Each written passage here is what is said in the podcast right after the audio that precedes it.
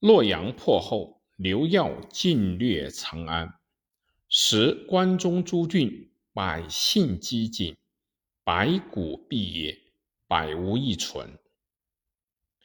晋臣贾石、居允、严鼎等聚众十余万，屡败刘耀军，要弃长安。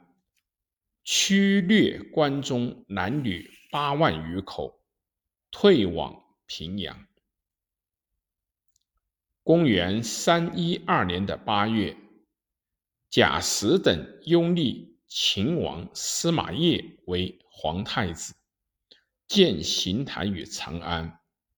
次年四月，怀帝的死讯传到了长安，皇太子继皇帝位。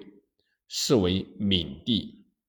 这个时候，长安城中户部营百，墙宇颓毁，蒿棘成林，全城公司有车四乘。闵帝为了取得关中武装地主的支持，凡是关中。铺壁屋垒的主帅都给予了营印亲授和将军称号，可是对民兵民的生活却全没有注意改善。长安临时政府的局面支持了四年，在这期间，关中的农业生产不但没有能够逐渐的恢复，而且由于临时政府。统治集团内部不断的火并的结果，人民的生活更加的困苦。公元三一六年，刘耀再度攻入关中，进围长安。长安城中食尽，史称米斗金二两，人相食，死者太半。这年十一月，长安城破，要虏闽地，送至平阳。西晋亡。明年，闽地在平阳被杀。琅琊王司马睿在江南建立政权，史称东晋。西晋帝系及八王世系表。